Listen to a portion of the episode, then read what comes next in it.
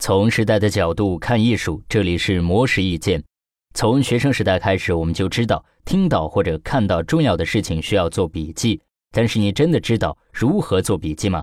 笔记的功能是否只有记录信息呢？对此，曾在国际知名管理咨询公司麦肯锡担任过资深管理咨询师的大岛祥玉，在他的著作《用笔记作为思考和解决问题的工具》，那么应该如何实行这个方法呢？大道祥玉提出以下三个关键点：第一，做笔记的过程中要时刻保持汇报结果的目标意识，做笔记是为了得出可执行的方案，而不是记录本身。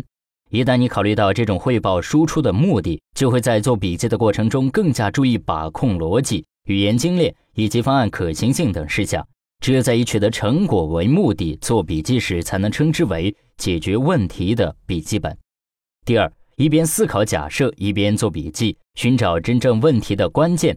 首先要思考问题出在哪儿，在做笔记的时候先提出假设，然后在记录过程中逐步确认，最终就找出问题的本质。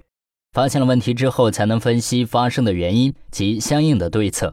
第三，用故事线的方法来思考。一个好故事有起承转合，记笔记也是如此。大岛祥玉认为，做笔记的故事线思考。就是指看待事物的时候，应当在把握整体情况的基础上，分析事物所处的状况，然后思考事物接下来将会发生怎样的变化。